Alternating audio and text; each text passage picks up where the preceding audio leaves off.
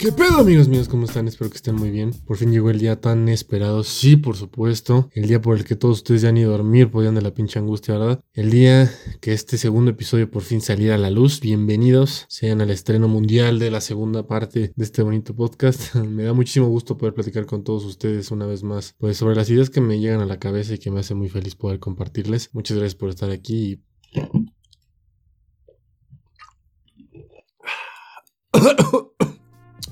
vamos a empezar.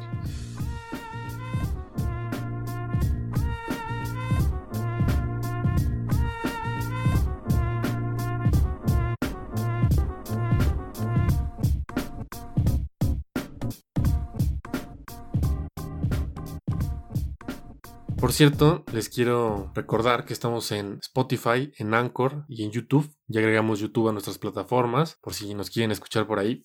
Hablo en plural como si hubiera alguien más, O sea, estoy solo el único pendejo que está hablando. Pero bueno, ahora bien, eh, quiero platicar el día de hoy de algo de lo que ya estamos hasta la madre un poco todos, pero a fin de cuentas nos estamos viendo afectados en un sentido más personal, digámoslo de alguna manera, no solo en el sentido macro de las cosas, sino en el sentido en el que ya se está metiendo en nuestras vidas y nos está apretando los huevos así, poquito, ¿no? Pero, pero que duele, la neta, y a muchos ni dormir nos deja. Esto ya no es el, el COVID per se, eh, hablo del aislamiento como tal, en el cual muchos nos encontramos debido a la pandemia, y digo muchos porque no todos, ¿verdad? Porque hay uno que otro hijo de su perra madre que anda por allá fuera en las calles sin ningún motivo, y que bueno, que esta situación trae consigo a, la depresión. He tenido la oportunidad de escuchar a algunas personas cercanas en su mayoría que me comentan que no pueden dormir, que se sienten un poco bajoneados, ¿no? Y la verdad es que muchos se han sentido extraños por el hecho de que esto les está pasando o que, tienen, que, hicieron mal, que se les metió. Pero la verdad es que yo creo desde un punto muy, muy particular, que es algo normal, que es algo que, a todos nos puede llegar a pasar y hay que estar conscientes de que no estamos solos en esto y que esto es más que nada algo colectivo. Esto, además de la presencia de la, de la digamos, de la depresión, también creo que se, se nos presentan algunos, algunos pensamientos que en ocasiones, pues sí, van de la mano relacionados con la ansiedad, los pensamientos también inútiles y que a veces también estos pensamientos inútiles vienen acompañados de otros pensamientos también bastante interesantes que hay que ver eh, las dos partes Creo que todo tiene algo positivo. Entonces también el, tiempo que tenemos ahorita, el contexto que tenemos ahorita se presta para que también tengamos buenos pensamientos que nos traigan ciertos beneficios. Y pues esto obviamente trae y provoca que nuestra cabeza esté más ocupada en conocerse a sí misma que en hacer las actividades a las cuales está acostumbrada. Este no va a ser un, episodio sobre psicología. El fin no es esto. No tengo eh, conocimientos técnicos que me respalden en este sentido. Aquí lo que yo les quiero plantear plantear es qué es lo que la soledad y el aislamiento, más que nada, hacen en la cabeza de la gente que está en, esta situación. Como les comento, basándome meramente en mi experiencia y opinión propia. Entonces vamos a poner las cosas claras para empezar a platicar de manera ordenada, ¿vale? Aquí hay tres cosas relevantes como les, está, les he estado diciendo que creo que se presentan en el contexto en el que nos encontramos todos. Primero, el desarrollo de la depresión, cosa que realmente poca gente entiende, por eso yo creo que hasta de moda se puso, pero bueno, eso no quita que sea un, un fenómeno muy habitual. Segundo, pensamientos profundos, útiles y por último, no podemos dejarlas afuera, las pendejadas, el ocio, las estupideces que uno hace cuando tiene mucho tiempo. No digo que todos tengan mucho tiempo, hay muchas personas que, no tienen nada que hacer, hay personas que tienen que trabajar, esto como se ha dicho no son vacaciones, hay gente que tiene que, estudiar, en, eh, tiene, tiene sus cursos en línea, todo normal, nada más que encerrados en su casa, pero sí creo que mucho se ha prestado a que el ocio y las cosas pues sí estúpidas nos aborden TikTok es un mero ejemplo de toda esta situación. Miren, para mí hablar en este podcast es terapéutico. La verdad es que no busco expresarme aquí con la intención de alcanzar algo en particular. Me gusta hablar y alcanzarlas, alcanzar ideas, ciertas ideas al hacerlo o conclusiones que me pueden ser útiles para tomar decisiones en mi vida. Miren, espero que, alguien que, que, esté oyendo esto se pueda identificar y si no, que quizá lo tome al menos como un consejo, porque platicar con uno mismo es bueno y puedes encontrar más cosas de las que imaginas. Porque mira, a, a veces uno cree que necesita a los amigos y a la familia para encontrar respuestas incluso un psicólogo que le diga por cuál camino irse. Y aunque esto es sumamente útil e incluso necesario, en muchas ocasiones no somos conscientes de que el mejor amigo que podemos tener, el mejor confidente y consejero es uno mismo a las 3 de la mañana platicando con la pared.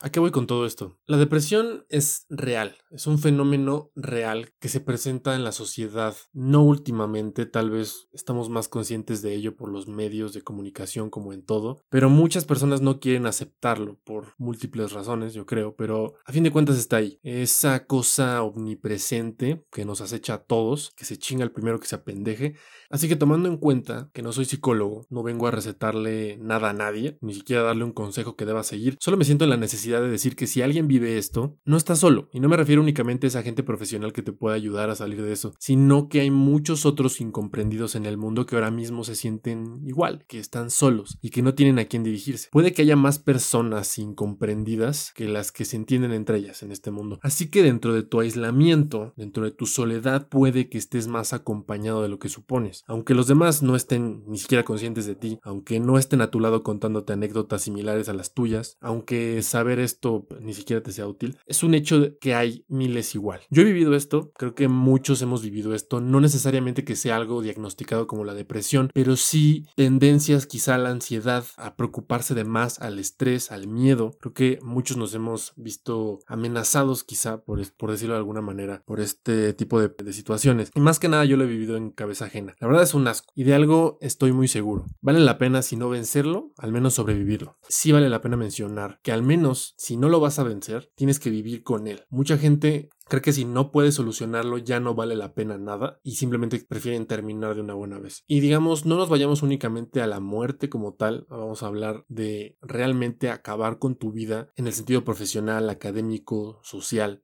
que tú te rindas para que ya todo lo que eres capaz de hacer ya no lo hagas por el simple hecho de decir es que tengo depresión, es que tengo ansiedad y es tan fuerte que ya me ganó. Entonces por eso es que lo menciono más que nada. Ahora quiero que vayamos con la parte de los pensamientos profundos o útiles, llamémosle filosofía de principiantes. Esas, bueno, mira, son esas ideas que a uno le gusta pensar o que quizá no puede evitar y que tarde o temprano nos traen cierto beneficio tal vez o al menos un pequeño placer. Les voy a contar un pensamiento que a mí se me ha venido en este, en este rato de cuarentena. Y el pensamiento es, ¿cuánto tiempo te tardas en crear una imagen que nadie realmente conoce más que tú. ¿Qué tan real es la idea de que tú tienes una imagen de ti mismo que nadie más conoce y quizá jamás lo hará? Vamos a intentar dejar claro esta idea con un ejemplo. Supongamos que en el kinder o jardín de niños, como le quieras llamar, eras un niño adorable, gordito, bonito, todos te amaban y tu mamá te trataba bien. Comías, veías televisión, dormías y todo se repetía. Eso era esa edad, eso reflejaba si eso la gente pensaba de ti, que eras un niño dormilón, juguetón, comelón. Pero mientras más vas creciendo ahora en la primaria te das cuenta que ya empiezas a tener distintos gustos y aficiones, ya no eres tan tranquilo como antes tal vez, y ahora ya hasta te piensa, empiezan a gustar los niños o las niñas, según sea el caso, o los dos, que cada quien hace lo que quiere con su vida. Y después pasas a la siguiente etapa y a la siguiente, donde poco a poco todo eso va cambiando en tu cabeza, en la cabeza de los demás y en la cabeza de nadie. Con la cabeza de nadie me refiero a eso que sucede en tu vida, pero ni tú ni nadie es consciente de ello, nadie se dio cuenta. Y solo pasa y, ahí se pierde, ¿no? Pero aquí lo importante es lo que cambia dentro de tu mente y tu percepción, porque teóricamente todo lo que tú asimiles es de lo que vas a ser consciente y en lo cual te basarás para cambiar, mejorar o seguir siendo la misma persona. Aquí es donde el problema y el pensamiento que les quiero compartir empiezan. ¿En qué momento el desfase entre la percepción que tú tienes de ti mismo y la percepción que tienen los demás de ti comienza a ser tal que es probable que todo por lo que has trabajado, llorado, sufrido, deja de ser parte de la percepción de los demás, incluso de tus seres más cercanos, hasta que tú eres el único consciente de quién realmente eres? Porque dejas de ver a estas personas, porque dejas de convivir, porque no se dan cuenta de este proceso el cual tú has vivido prohibido. Eh, no necesariamente porque sean un asco, porque no les guste enterarse de lo que te pasa, simplemente a veces por esta situación que te digo o porque ellos también están haciendo lo mismo, también están pensando en su propia personalidad, en quiénes son, cómo van a cambiar, cómo van a ser mejores. Y están en un círculo en el que todos estamos haciendo eso y no nos damos cuenta de nuestro alrededor. Ahora nos damos cuenta de que lo importante es estar feliz, o esa es mi conclusión, es estar feliz con uno mismo, con trabajar por uno mismo y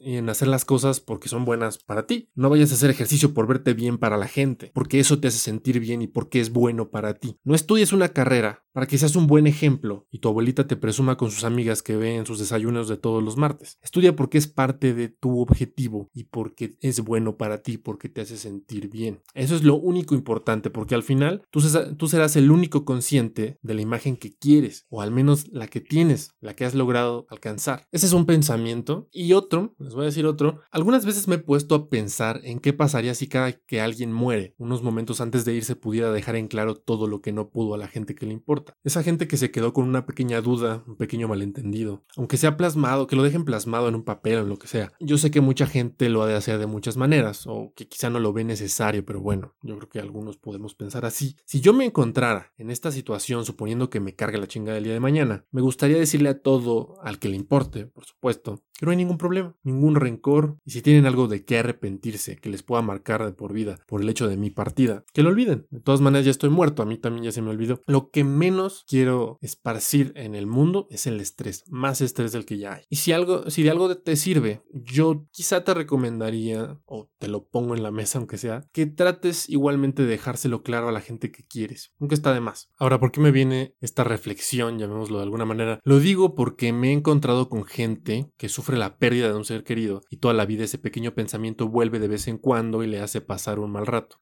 Y ahora vámonos a otras cosas, a otros temas. Y es lo que les comentaba acerca de las estupideces a las cuales nos vemos expuestos al estar en este tipo de contexto. ¿A qué, ¿A qué, me refiero con esto? Me refiero al ocio más que nada, a la pérdida del tiempo de manera exagerada. Y lo que nos ayuda muchísimo para perder el pinche tiempo es TikTok, por ejemplo, esta nueva aplicación que vino para arruinar la vida de todos y hacerme sentir la pena ajena más grande del mundo. La aplicación que por supuesto descargué que por supuesto utilizo, digo, no hago videos, pero vaya que, de repente sí he perdido unas buenas horas viendo videos estúpidos. Todas estas aplicaciones que, híjole, si te pones a, y yo creo que esto ya, ya se ha escuchado muchísimas veces, ¿cuánto tiempo pasas en las redes sociales? Y, lo peor es que no es nada más perder tu tiempo, o sea, es un sentimiento después de hacer todo este tipo de cosas que dices, puta, güey. Ese sentimiento que no tienes cuando acabas de leer un libro. Acabas de leer un libro y dices, bueno, ocupé mi tiempo, ¿no? Pero cuando terminas de ver cuatro horas de TikTok,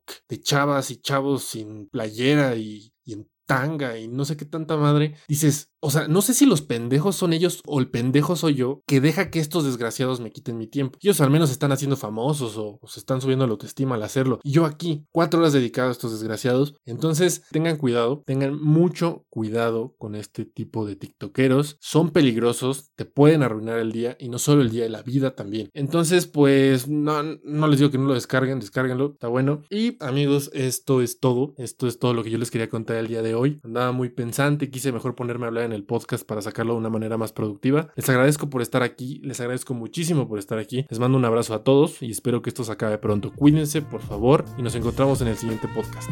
Bye.